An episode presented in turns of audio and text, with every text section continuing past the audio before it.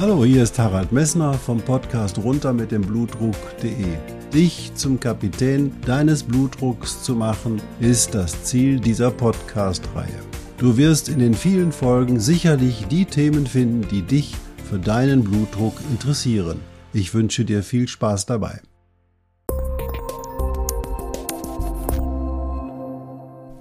Hallo, hier spricht wieder Harald Messner vom Podcast runter mit dem Blutdruck.de. Ich freue mich, dass du eingeschaltet hast.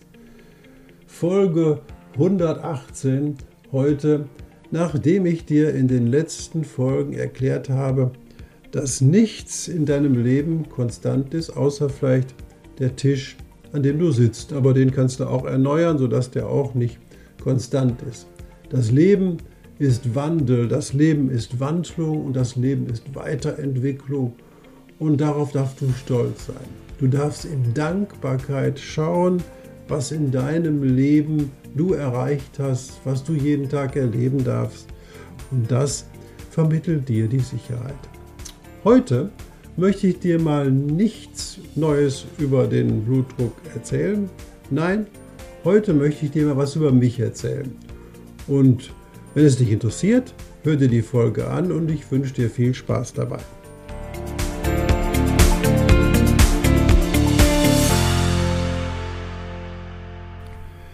Ja, in dieser Folge unmittelbar vor Weihnachten möchte ich dir mal was über mich erzählen. Ja, warum mache ich überhaupt diesen Podcast und diese Podcast-Folgen runter mit dem Blutdruck? www.ftf.de. Da muss ich dir vielleicht ganz viele Dinge erzählen von früher, wie ich überhaupt dazu gekommen bin, äh, mich mit Medizin zu beschäftigen und was da so meine Vorgeschichte ist.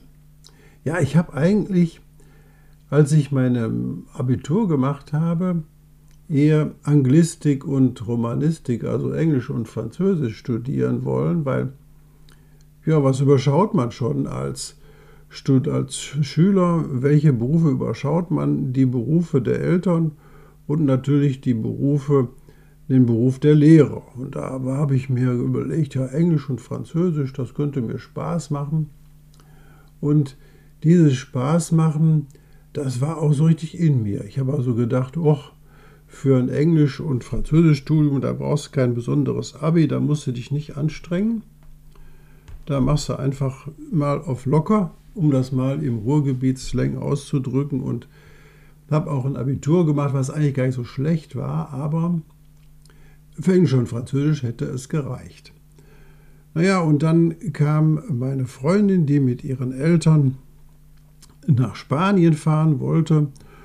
Und da fehlten mir allerdings die finanziellen Grundlagen nach Spanien zu fahren, um ihren Eltern zu folgen oder besser der Freundin zu folgen.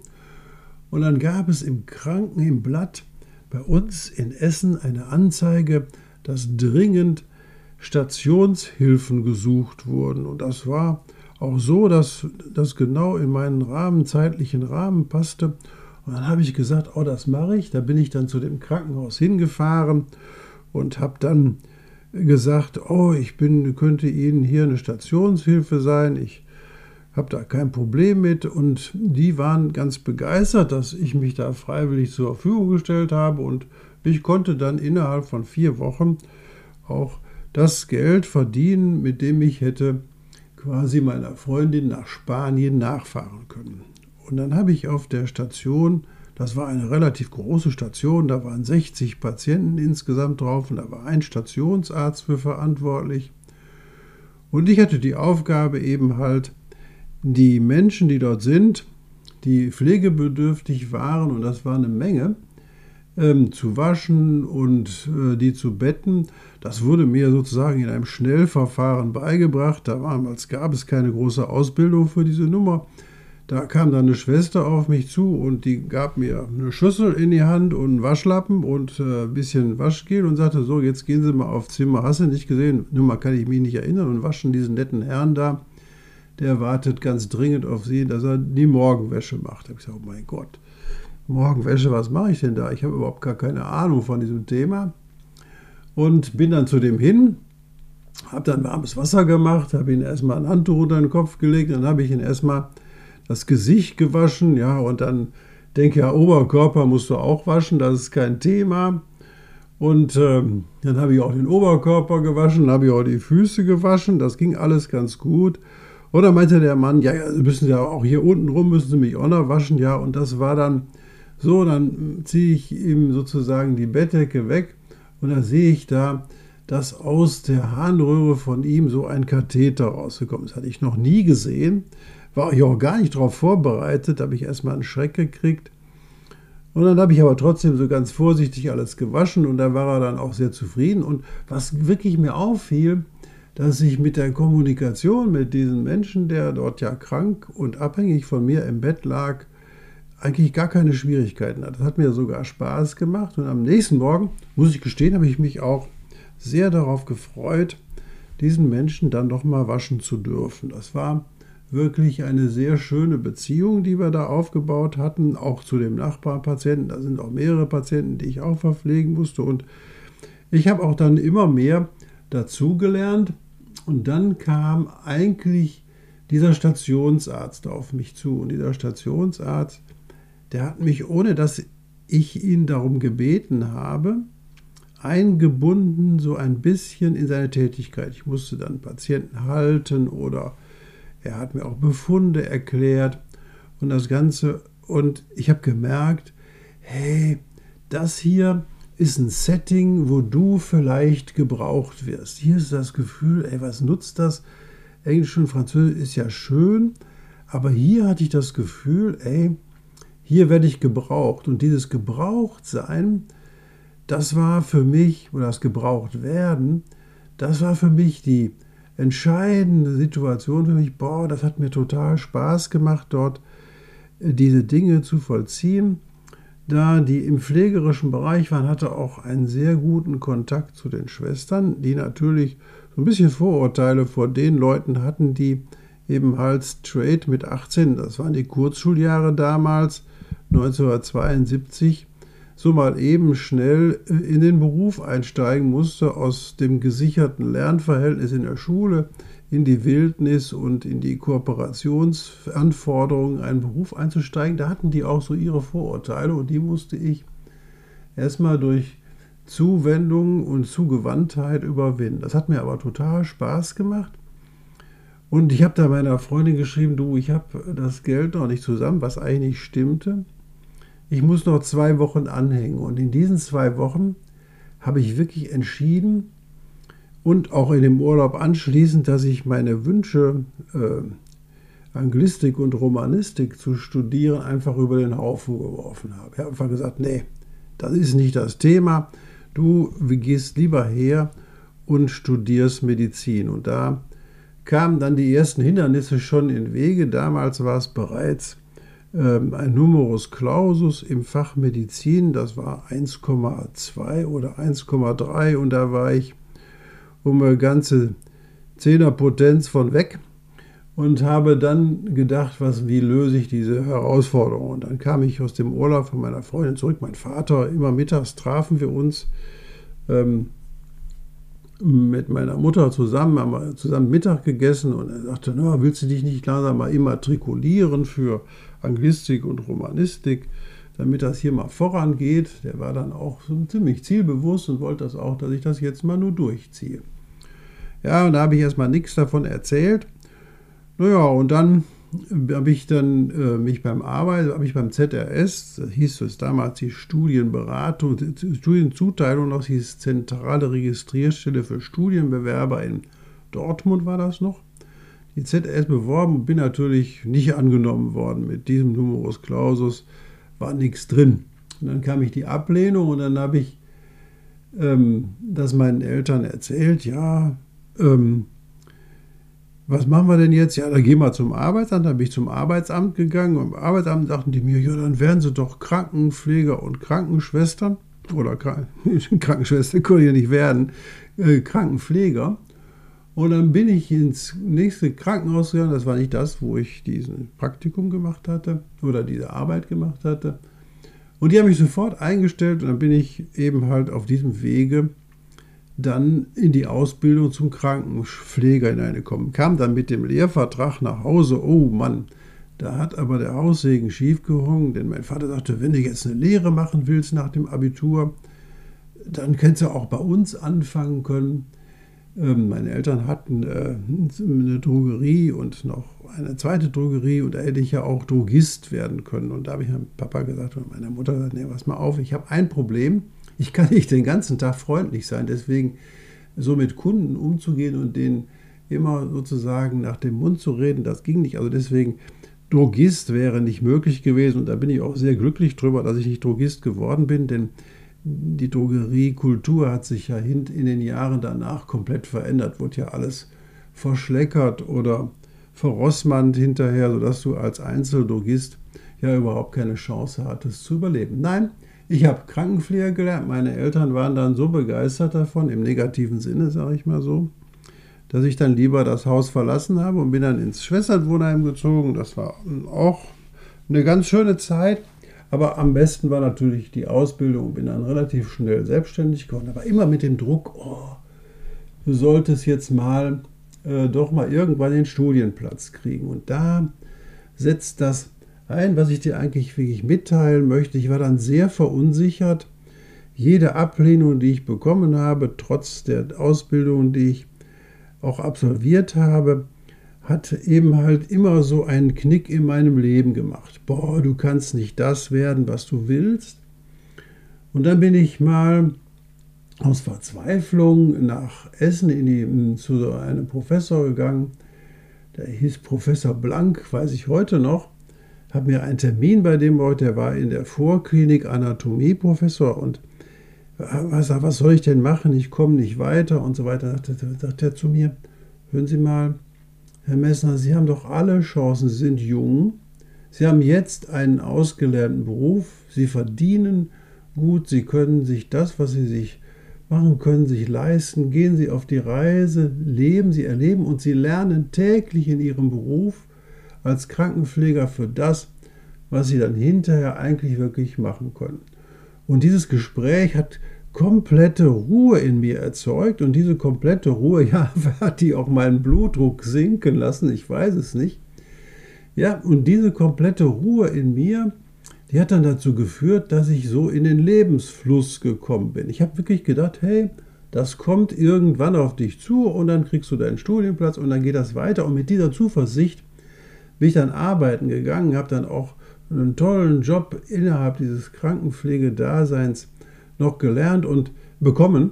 Und dann habe ich zwei Jahre insgesamt, nach fünf Jahren Wartezeit, habe ich dann meinen Studienplatz bekommen. War dann helllos glücklich und das Studium ist dann auch wirklich abgegangen wie ein Zäpfchen, sage ich so ganz ehrlich, und habe das relativ locker und easy gemacht. Und die Situation ist die, dass damals mein Vater schon einen sehr, sehr hohen Blutdruck hatte. Der war damals schon ähm, auch nicht einstellbar, weil es die Medikamente in den 70er Jahren gab es noch nicht so viele Medikamente, die nebenwirkungsfrei den Blutdruck senken konnte und andere Maßnahmen wie eben halt Sport und solche Dinge, die waren nicht nachvollziehbar, die waren auch nicht so als therapeutisch anerkannt. Und äh, mein Vater ging dann zu Hausärzten und alle konnten irgendwie diesen Blutdruck bei ihm nicht ausreichend einstellen. Und äh, das war so ein bisschen im Hintergrund. Ich habe mich da aber rausgehalten, weil gibt es ja so dieses Sprichwort, der Koch im eigenen Hause, der kocht am schlechtesten oder so. Ich hab jetzt, mir fällt jetzt kein besserer Vergleich ein. Na, jedenfalls habe ich mich da rausgehalten und dann ähm, wollte ich eigentlich, weil ich das Studium so zum Ende ging, da wollte ich unbedingt, weil ich vorher auch als chirurgischer Krankenpfleger tätig war, unbedingt Chirurgie machen. Und äh, dann habe ich gedacht, gehst du mal gucken am Krankenhausbuch des Landes Nordrhein-Westfalen, habe ich mir dann eine Klinik ausgesucht, wo eine gute chirurgische Abteilung war, das hatte ich gehört.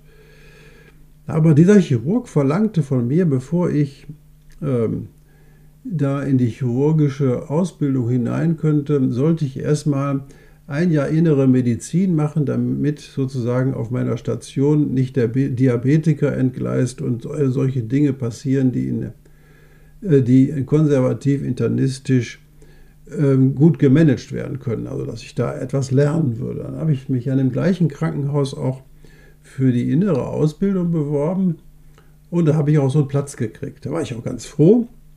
Obwohl das damals war das mit den Stellen nicht so toll, da habe ich wirklich Glück gehabt. Trotz langer Haare und Vollbart bin ich da, da angenommen worden.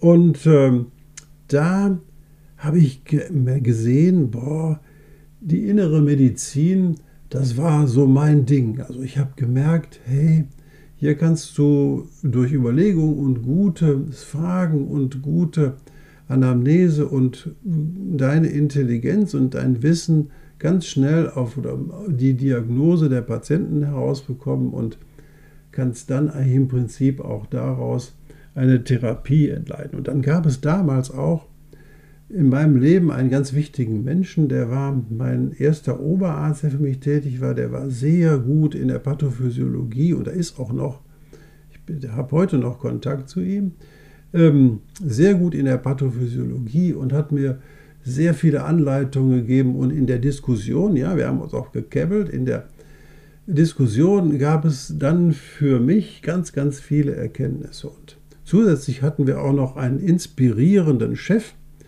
der auch Mechanismen aufgezeigt hat, wie man knifflige Sachen lösen konnte. Und das war so inspirierend für mich, dass ich in der inneren Medizin geblieben bin. Und meine erste Station, das war auch eine Station, auf der vor allen Dingen Nierenkranke, also nephrologische Patienten behandelt wurden, nicht urologische, sondern nephrologische Patienten behandelt wurden, die einen hohen Blutdruck oder eine schwere Herzminderleistung oder eine eingeschränkte Nierenfunktion hatten. Und das war für mich natürlich, der vorher von äh, nur theoretisch über eine eingeschränkte Nierenfunktion, über diese Fälle überhaupt nicht so sehr viel wusste, war das für mich schon eine tolle Herausforderung. Habe mich dann da richtig reingebissen und äh, dann wollte ich aber unbedingt, immer wieder, wenn ich unbedingt will, dann funktioniert was nicht. Dann wollte ich unbedingt aber in die Kardiologie, also Herz, das hat mich super interessiert, gerade diese Verfahren wie Ultraschall des Herzens, all das wollte ich erlernen. Ja, dann bin ich da in diese andere oberärztliche Abteilung gewechselt. Das war aber so, dass ich da nicht so angekommen bin. Da war immer wieder so ein bisschen Stress. Die Oberärztin hat mir auch so ein bisschen immer, hat mich viel Kraft gekostet, mich mit der zu arrangieren. Und dann bin ich hinterher, weil keiner dahin wollte, nach vielen Jahren, ähm, wieder bei der Dialyse gelandet. Ich habe immer das gemacht, was die anderen nicht machen wollten. Warum gesagt, Harald, wolltest du das nicht machen? Und dann habe ich gesagt, ja gut, wenn kein anderer das machen will, dann will ich das machen. Da bin ich dann dahin, wieder in die Nephrologie, wieder zu diesem Oberarzt zurück und das hat eigentlich mein Leben geprägt. Da bin ich dann quasi in der Nephrologie oder assoziiert geblieben. Bin dann nochmal ausgewandert ähm, zum, in eine andere Klinik, ähm, um dort Verfahren mit dem Diabetes forschungsmäßig einzuleiten aber bin dann hinterher wieder zurück und bin dann hinterher als Oberarzt tätig gewesen. Und jetzt kommt die entscheidende Sache. Wenn man jemanden verhindern will, dass der eine steigende, verschlechternde Funktion der Niere hat, dann muss man als allererstes ein wichtiges Ding tun, nämlich den Blutdruck einstellen. Und das habe ich dann, hat mich dann mein Leben lang verfolgt. Leider ist mein Vater relativ früh, noch vor meinem Examen, an den Folgen der Blutdrucknebenwirkungen verstorben, nämlich hat einen plötzlichen Herztod erlitten, nachdem er zwei Herzinfarkte hatte. Und das hat mich dann wirklich geprägt, mich mein Leben lang mit dem hohen Blutdruck zu beschäftigen. Und dann habe ich mich selbstständig gemacht, habe eine Praxis gehabt und auch da war das hauptsächliche Thema Einstellung des Blutdrucks. Und jetzt wo ich in einem Ruhestand bin, da beschäftigt mich das Thema immer noch, weil ich davon nicht loslassen kann. Und das ist der Grund, weswegen ich diesen Podcast runter mit dem Blutdruck.de oder diese Podcast-Folge gegründet habe. Und jetzt sind es ja immerhin schon, heute ist glaube ich die 118. Folge innerhalb von knapp drei Jahren, die wir hier veröffentlichen. Erst war es wöchentlich, jetzt machen wir es zweiwöchentlich. Und diese 118. Folge macht mich schon stolz, denn ich habe den Eindruck, dass viele Leute dazuhören und dass ich vielen Menschen auch die nicht medikamentösen Maßnahmen zur Senkung ihres Blutdruckes beibringen kann. Diese nicht medikamentösen Maßnahmen sind so wichtig, weil sie ein genauso effektiv sind wie die Medikamente. Ein Medikament senkt, ein Medikament senkt den mittleren Blutdruck um 5 mm Hg. Eine Maßnahme, wie zum Beispiel ein Gewichtsverlust von 5 Kilogramm, senkt deinen mittleren Blutdruck um 5 mm. Und wir könnten das weitermachen. Ich habe es tausendmal erzählt in der Podcast-Folge, in den Podcast-Folgen. Deswegen will ich es nicht wiederholen. Aber diese nicht medikamentösen Maßnahmen, auch das Mindset, sprich dass du nicht Angst hast, dass du einen hohen Blutdruck haben könntest, wenn du misst, dass du Vertrauen in deinen Körper hast, dass du in Gelassenheit in die Ruhe gehen kannst und dass die Zeit, die auf dich zukommt, keine schlechte, sondern eine positive Zeit ist und dass du sie gestalten kannst, das zu vermitteln und die nahezu nicht nötige Ruhe für deinen Blutdruck und für deine körperliche Gesundheit dir zu vermitteln, das ist Ziel dieser Podcast-Folge. Und ich, solange ich Spaß daran habe, werde ich das auch weitermachen. Und wenn du Fragen hast, die ich beantworten, dann kannst du das gerne tun. Ich bin auf jeder Zeit bereit, da auf noch die einzelnen Themen, die ich vielleicht noch nicht ergriffen habe, mal einzugehen. Ich danke dir, dass du dir die Zeit genommen hast, jetzt mal über Weihnachten mal nichts über den hohen Blutdruck oder geile neuen Informationen zu hören und einfach mal mir zuzuhören, mal zu gucken, aber mal zu hören, was mich bewegt, dir diese Podcast-Folgen äh, zu präsentieren oder präsentiert zu haben. Ich danke dir dafür und wir bleiben in Kontakt. Bis bald.